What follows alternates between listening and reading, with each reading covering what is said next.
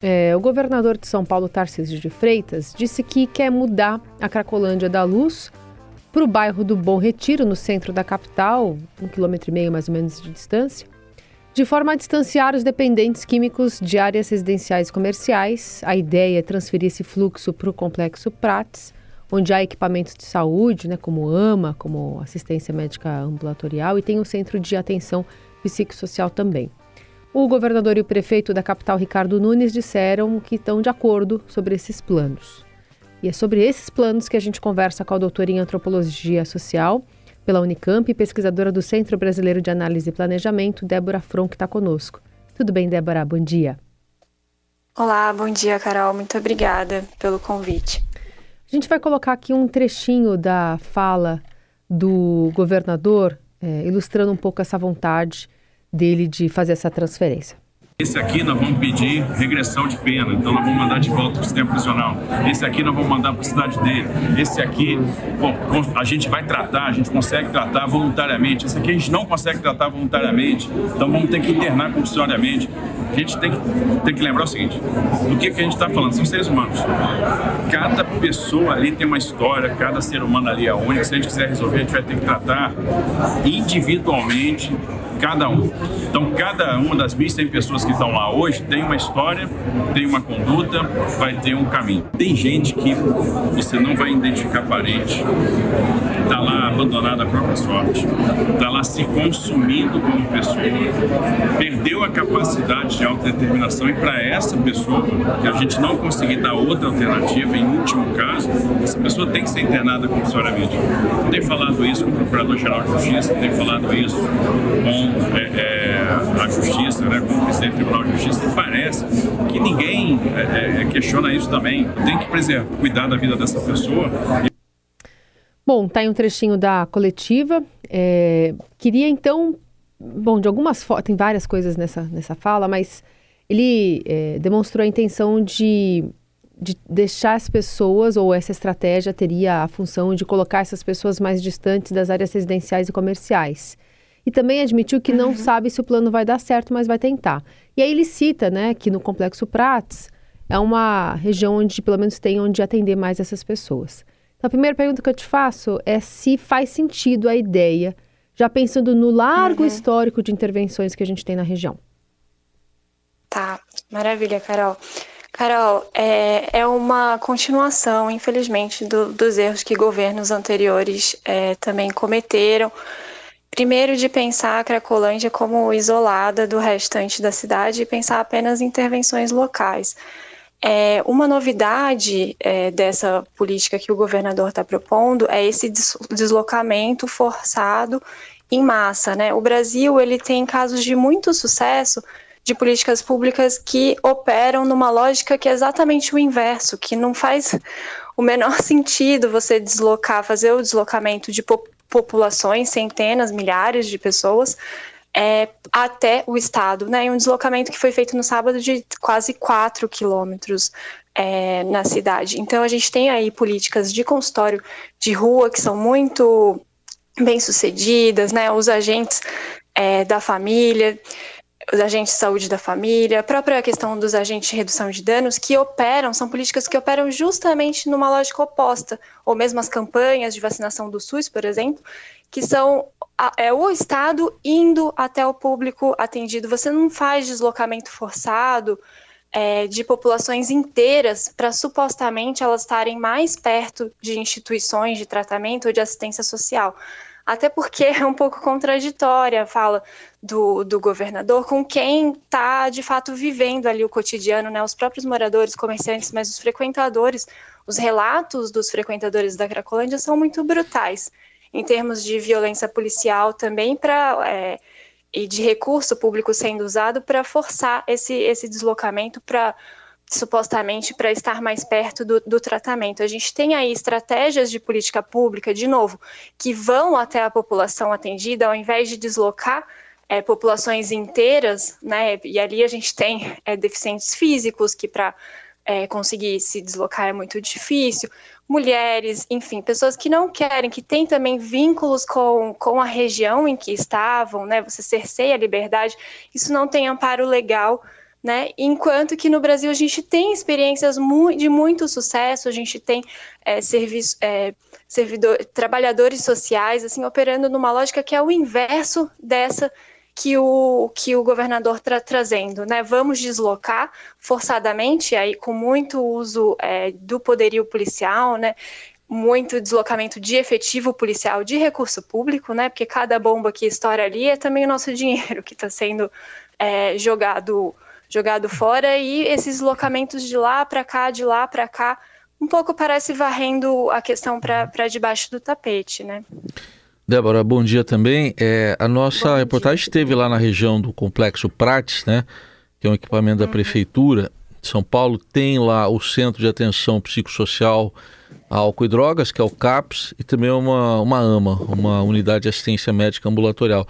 Só que o que me chamou a atenção aqui é, esse local fica a mais ou menos um quilômetro daquele burburinho todo, né, daquele movimento todo da rua José Paulino, que tem o, o comércio uhum. popular. E a reportagem está descrevendo que é uma área cercada de, de móveis vazios, quase não tem comércio e que tem uma sensação de, de abandono, de insegurança, em que os próprios os poucos moradores ali dizem que é uma espécie de zona proibida. E, esse cenário de mandar esse pessoal forçosamente para lá é, não é quase que um apartheid? É, exatamente.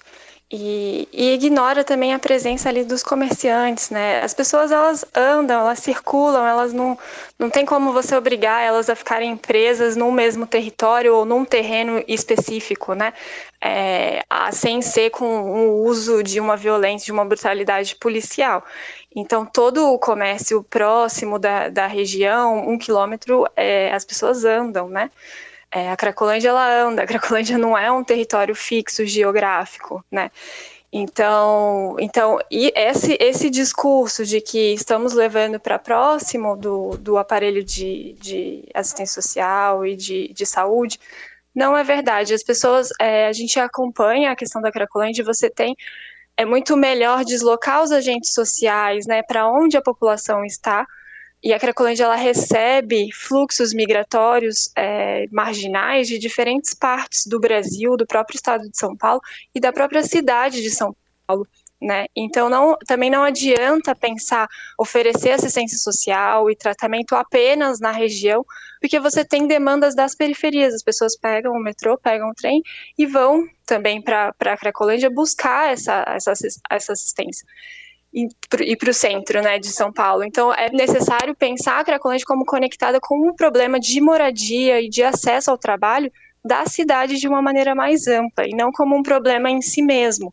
Né? Então, não, não dá para concentrar também todas as políticas públicas no centro, porque a demanda é gigantesca e vai atrair mais e mais populações e fluxos é, marginais para o centro da cidade. A gente está falando do centro da maior metrópole latino-americana, tá? Hum. Então, você tem ali o recebimento de fluxos de, do Nordeste, do Norte, de outras regiões também do, do país, e mesmo de, de outros países, de recém-chegados é, no Brasil ou mesmo na, na, na, cidade de São Paulo, tá? Em busca de emprego, em busca de política social, é, em busca de, de assistência, moradia e transferência de renda.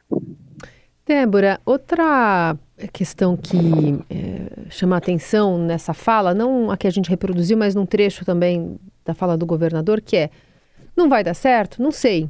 É tentativa e erro. De alguma forma, não demonstra um é, um, um, descaso com a população vulnerável, como se não existisse histórico de atuações ali de décadas, como se não houvesse estudos para embrasar um planejamento público. É, exatamente, Carol, é uma grande repetição, né? Quem acompanha a Cracolândia aí com uma história de três décadas já é, é muito frustrante, né? E o que a gente é muito tem tempo de tentativa desses... e erro, né? É, é, é algo que exatamente não é, não é, possível que, que não, haja, não haja algum tipo de, de estudo embasamento, algo que é, se possa usar para que a situação mude, né?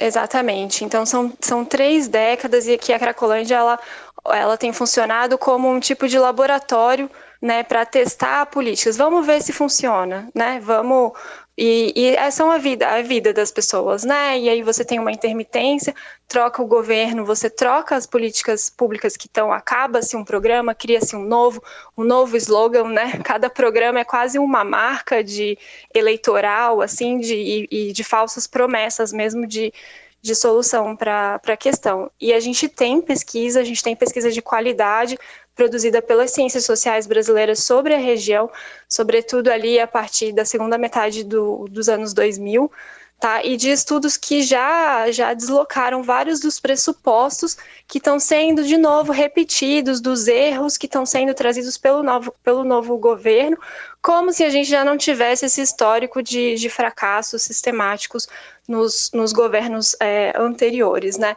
Então eu acho que, que essa, é, esse ponto de pensar em políticas que vão até as pessoas já mostraram resultados é, mais satisfatórios, né? E, e, esse nível de deslocamento populacional é, de tantas pessoas, de brutalidade, é, de brutalidade policial, de operações constantes que a gente tem visto aí desde abril, mas também ao longo do ano passado, né? É, isso a gente nunca viu, né? Esse acirramento do conflito ali, com muita base numa política que é basicamente policial, né? E, e uma é, infraestrutura social e de saúde que tem sido destruída nos últimos anos e que está sobrando muito pouco, né? Não vai funcionar é, apenas dispersar a, a população ali, a aglomeração da Cracolândia, com base em violência policial. É, como eu disse, tem vários fluxos marginais que desaguam no centro de São Paulo e, sobretudo, ali na região. Então, vai dispersar e vai voltar, né? É, como você mesmo citou, é, teve muita operação policial ao longo dessas três décadas. É, basicamente tá se, tem sido tratado como um caso de polícia.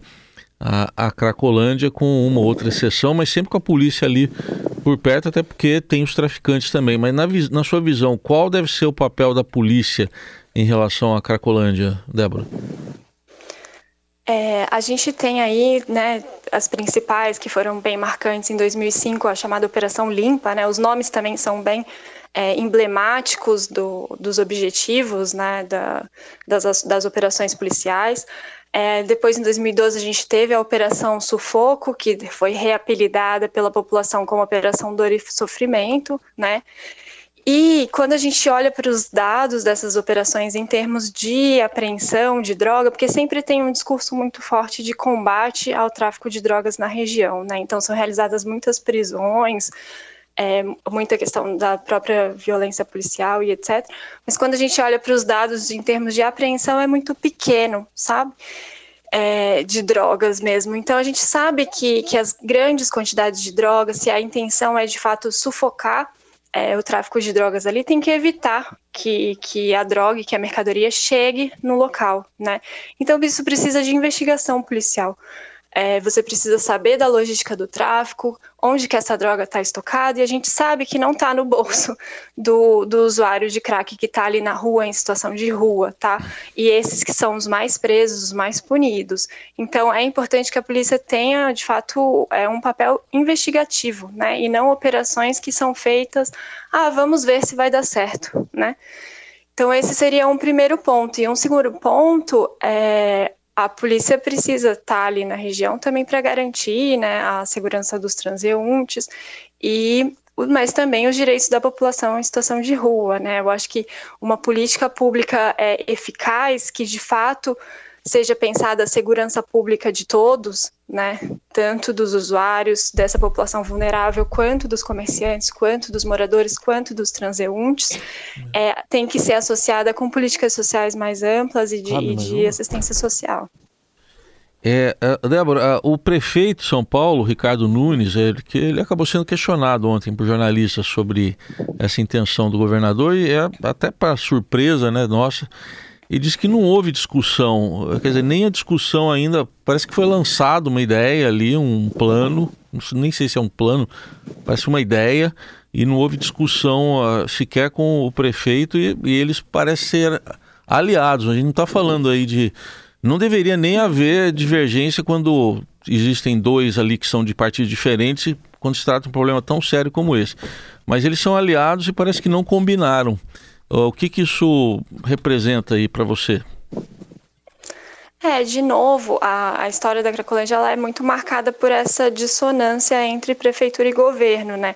Em períodos em que são partidos diferentes, é aliado ou é inimigo, então você já teve momentos ali que cada um lança um programa, então isso é muito prejudicial, é, de fato, de pensar políticas de longo prazo. O que a gente tem visto para lidar com a questão da Cracolândia são políticas de governo isoladas, em que não tem é, integração entre as diferentes áreas, né, da segurança pública, da assistência social, da política social, é, da política de trabalho e da política de moradia.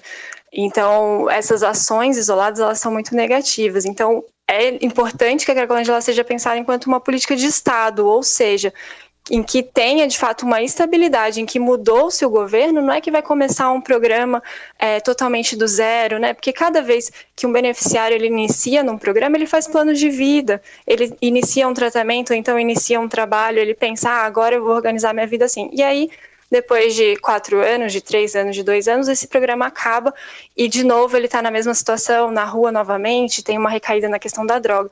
Então, até para os próprios, é, para a questão, para os frequentadores da Cracolândia, essa instabilidade é terrível, né? Porque você não consegue ter planos de vida de longo prazo e, de fato, é, de melhorar a situação ali na região e para os trabalhadores sociais também, que ficam numa estabilidade de emprego, de é, abre uma ONG, fecha, é, tem um financiamento público, daqui a pouco não tem mais, tem um programa, daqui a pouco vira outro, fecha todos os hotéis que estavam recebendo os frequentadores. Então, essa tensão entre os diferentes governos, ela é muito ruim para a questão. E eu acho que, de fato, a questão da Cracolândia, ela precisa ser pensada enquanto uma política de Estado, né? De ter ali garantias e políticas públicas que permaneçam ao longo dos diferentes governos. Não vai ficar a critério de um governador ou de um prefeito o que vai ser feito com a vida dessas pessoas, mas você vai ter ali políticas de longo prazo, pensando a questão da moradia, da transferência de renda e de amenização das desigualdades sociais. E, e do tratamento, claro, do, do consumo ali da droga. Uhum. Muito bem, algumas reflexões aqui com a doutora em antropologia social pela Unicamp, pesquisadora do Sebrap, que é a Débora From. Obrigada, Débora, pela conversa. Até a próxima. Ah, muito obrigada. Até a próxima.